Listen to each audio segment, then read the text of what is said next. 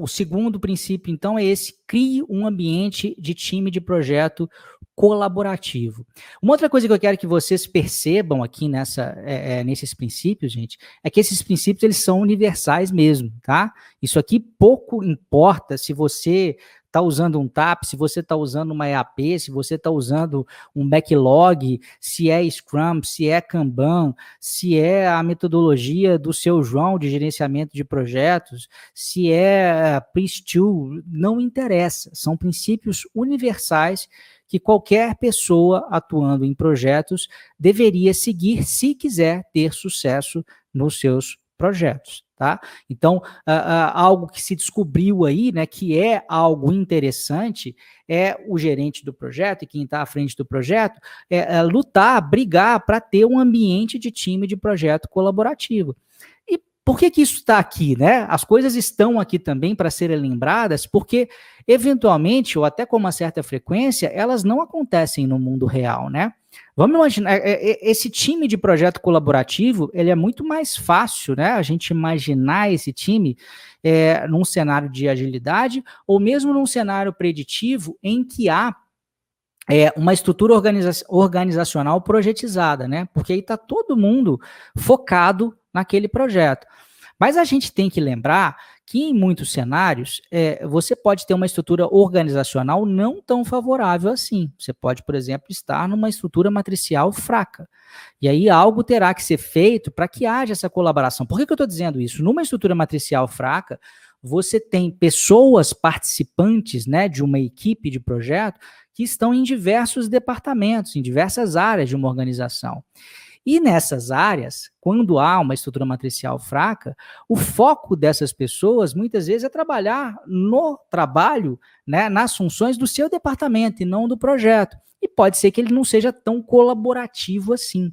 Pode ser que ele não, não esteja tão disposto a se integra, entregar a colaboração no ambiente de projeto da mesma forma como ele se entrega a essa colaboração dentro da sua área é, é, original. Então há necessidade de se fazer é, um esforço.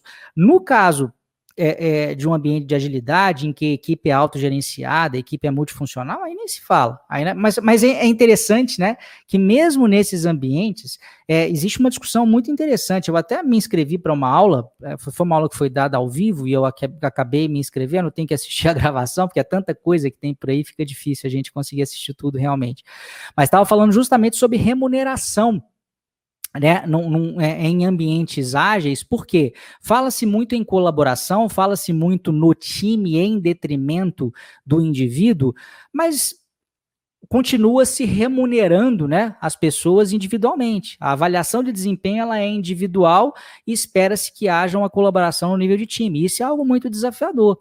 Então, políticas de remuneração, por exemplo, é algo é, é, é que deve ser analisado quando eu estou pensando em criar um ambiente de time de projeto colaborativo, ainda que todo o mais seja favorável. Posso estar numa, numa, numa, estrutura projetizada, posso estar numa, numa, dentro de um squad, né, que é essa estrutura é, mais ágil, mas se eu estou no squad com cinco pessoas, né, eu sou uma dessas cinco, e depois, na hora da avaliação de desempenho, eu vou usar uma metodologia em que necessariamente um tem que se destacar para o outro se destacar menos, né, eu tenho que dizer quem que é o melhor da equipe, como é que é a colaboração nesse caso? Fica realmente é, muito difícil. Então, esse, esse guideline guideline, né, essa diretriz, é para lembrar a gente de que isso é necessário. Né? Então, quais que são aí os benefícios e características né, de um ambiente em que há um time de projeto é, colaborativo. Eles tendem a alcançar né, o objetivo compartilhado do projeto mais eficientemente e mais efetivamente do que indivíduos trabalhando por conta própria. Esse ambiente também ele promove a livre troca de informações e conhecimentos individuais quando não há colaboração, vocês já devem ter vivido, né? É, eu queria que vocês se manifestassem com um sim ou não. Quem já viveu é, um ambiente em que um colega de trabalho eventualmente só nega informação, porque às vezes há mais competição do que colaboração. Se você já viveu num ambiente de trabalho dessa forma, por favor, coloca sim. Se você não viveu nesse ambiente de trabalho, coloca um não aí no chat, mas não fica sem colocar, não. Vamos participar, que é até mais interessante para vocês também. É, é, é quando há um ambiente colaborativo, essa troca de informações e conhecimentos individuais, ela é mais franca, ela é mais frequente. Isso, obviamente, aumenta a aprendizagem compartilhada, o desenvolvimento individual de cada um, e isso acaba é, melhorando é, é, os, os, resultados aí de, de né, do, do, do, time como um todo. O pessoal está respondendo, obrigado aí, e, e com um sim, né, em, em, geral aqui, o que é muito comum. Na verdade, é, é, um time colaborativo é algo que tem que ser cultivado, né, igual um jardim, ele dificilmente ele nasce espontaneamente. Em especial, se a gente for olhar para a nossa sociedade hoje, que é cada vez mais individualista, né, isso é um fato, isso é uma verdade, isso não tem a ver com o ambiente de trabalho só, isso tem a ver com, com o ambiente em que a gente vive, tanto no nosso ambiente é, é, é pessoal mesmo. Então, é, isso precisa ser cultivado. É, Além disso, né, benefícios e características. Se o time for realmente colaborativo, independentemente de quem que é o responsável por um trabalho específico do projeto, por uma tarefa, por exemplo, por uma entrega, ou por um item da EAP, um time de projeto que é realmente colaborativo, ele assume a propriedade coletiva dos resultados do projeto, né? Então, assim, não adianta é, é, na cabeça de um time colaborativo, não adianta eu fazer bem o meu trabalho se o fulaninho ali não está fazendo dele, porque o, o, o, não trabalho bem feito dele vai gerar, no fim das contas, um resultado que é nosso, que é compartilhado, e não vai, é, é, é no fim das contas, vai ser algo que não será bom para nenhum de nós aqui, tá?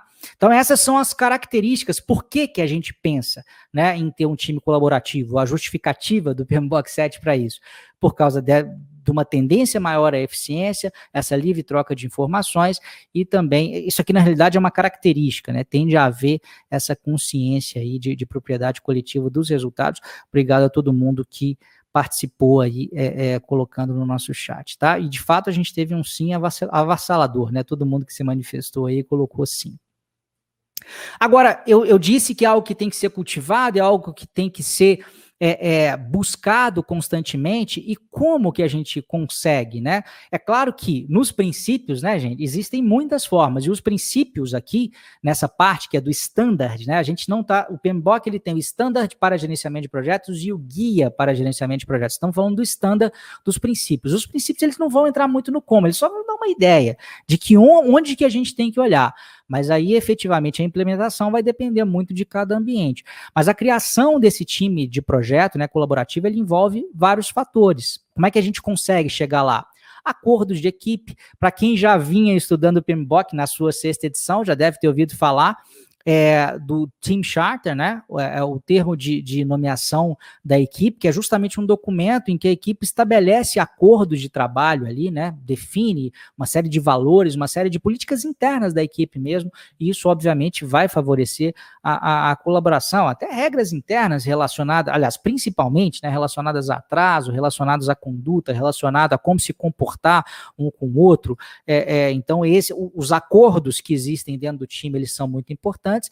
Além disso, as estruturas, né? Tanto a estrutura da organização, como eu disse, numa estrutura funcional numa estrutura matricial fraca, um time de projeto ele vai ter muito mais dificuldade de ser colaborativo do que numa estrutura projetizada ou numa estrutura é, é, é otimizada para agilidade, como os squads, por exemplo, né? Então, a, a, estrutura externa influi e mesmo a estrutura que você define dentro da sua equipe. Você pode eventualmente ter é, uma estrutura uh, uh, projetizada. Mas se você continua tendo uma relação de comando e controle, gerente de projetos manda e equipe abaixa a cabeça e obedece calado, você não, não, não vai ter ainda uma, uma estrutura colaborativa por causa da estrutura interna da equipe. Né? Então, tanto a estrutura externa quanto a estrutura interna, ela acaba sendo é, importante. E processos também, né? Processos, eu citei é, é, é, logo no início aqui da aula, processos de avaliação de desempenho, né? Como ter um time colaborativo se eu, para me destacar, eu preciso ser melhor que o outro, né? E eu estou dizendo isso, gente, com muita tranquilidade, porque existem metodologias, eu diria que a maioria das metodologias de avaliação de desempenho, elas trabalham dessa forma. Né? Então tem um monte de gente aí falando em ser colaborativo ou falando em ser ágil, porque tipicamente ágil é um ambiente mais colaborativo, mas você vai ver na metodologia deles lá, você tem que definir quem que está no percentil mais alto, quem que está no percentil do meio, quem que está no percentil mais baixo. Né? É, era até bonito falar, você vê, a gente vê como é que os tempos mudam, né? Era até, era até é, é bonito em empresas muito competitivas, e a Ambev era uma delas, é, é, eu não sei se exatamente isso acontecia na Ambev. O que acontecia lá era muita competição, mas havia ou há ainda uma metodologia de gestão que dizia o seguinte: olha, aqueles que forem piores a gente tem que eliminar. Então, você imagina, eu estou num grupo de 10 pessoas, eu sei que os melhores, por um determinado critério, serão premiados, e os piores serão é, é, é, é mandados embora. Como ter colaboração? É difícil. Então as coisas todas têm que casar né, é, é aqui para funcionar. Esses fatores todos aqui, né, eles acabam influenciando essa cultura do time, esse padrão de comportamento é, é, do time aqui. O Ellison está dizendo que uma boa analogia, exemplo, é o mordomo Alfred do Bruce Wayne. Acho que ele está se referindo aí à a, a, questão do steward, né, que a gente falou é, agora há pouco, né? Que é o cara que toma conta ali. Acho, acho que ele deve estar falando disso, né? Toma conta do Batman ali e das coisas dele. É, e uma outra coisa importante também é ter uma cultura de respeito que permita as diferenças, né? Que favoreça essa colaboração, especialmente na presença da diversidade. Isso é algo muito assim que tem sido muito falado ultimamente, né, gente? É, é, e é engraçado que essa esbarra né, numa pauta quase política, mas a gente deve ter um olhar menos político e mais pragmático para isso, né?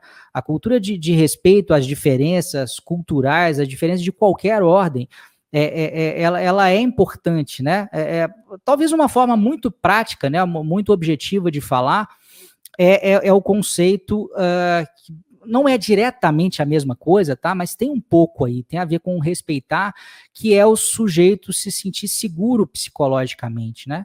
Como ser efetivamente colaborativo se eu tenho medo de expor minha opinião, de ser ridicularizado, de sofrer um bullying um pouco, porque né, existe essa discussão que eu digo que é quase política, de um lado dizer, ah, o bullying é mimimi, não, o bullying é uma coisa séria. Agora, sem entrar nessa discussão, é, é uma, uma, uma, postura muito agressiva dentro de uma organização em relação à exposição de pontos de vista, isso acaba é, é, é minando, né, de certa forma, a colaboração, pelo menos no que diz respeito a, a, a pessoas que são mais sensíveis a isso. Né? Então, assim, é, é, é, eu estou dizendo isso, você pode estar tá dizendo, ah, mas isso aí, vamos, vamos supor que você esteja dentro do grupo que enxerga isso como mimimi. Então, vou te passar um dado que é importante, né? Tem uma pesquisa muito, muito importante do Google em que eles estavam analisando, né, quais é, qual, qual era o fator mais importante dentro de uma equipe, isso dentro desse contexto todo que a gente está vivendo aí, dos squads, dessas coisas, dessas coisas modernas e etc., que vão surgindo a cada momento. É, eu falo moderno porque agilidade já, tá, já é uma velhinha aí de 20, 25 anos, né? Mas a todo momento surgem é, é, coisas novas. Mas nessa pesquisa específica do Google, o fator mais importante para você ter uma equipe não colaborativa, uma equipe bem sucedida, era esse fator de segurança psicológica, né? Que tem tudo a ver com essa cultura de respeito, né? É, e que tem tudo a ver com isso que a gente está falando aqui, com a colaboração. Né? Então é, é, é algo que é bastante relevante. Lembre-se, é, essa aula aqui ela é interessante porque diretriz, né? É um negócio legal por causa disso. Você não precisa de decorar diretriz, né? Tudo que eu estou falando aqui é só para vocês verem para onde anda, para onde caminha o pensamento, né, da gestão de projetos, pelo menos na visão do PMI, mas acredito que também é, é, é nas outras visões, para onde caminha no que diz respeito a esses padrões de comportamento, essas diretrizes é, esperadas, né? Se você gostou desse vídeo e quer dar um passo além, quer se tornar um profissional de gerenciamento de projetos certificado, clica no link que vai estar na descrição desse vídeo ou no post desse vídeo ou até mesmo em cima desse vídeo, dependendo de onde você estiver me assistindo, e se cadastre na lista de espera para o meu curso preparatório para certificações PMP e CAPM. Essas certificações, sem dúvida nenhuma, são o passo mais rápido para que você possa alavancar a sua carreira nessa área de gerenciamento de projetos.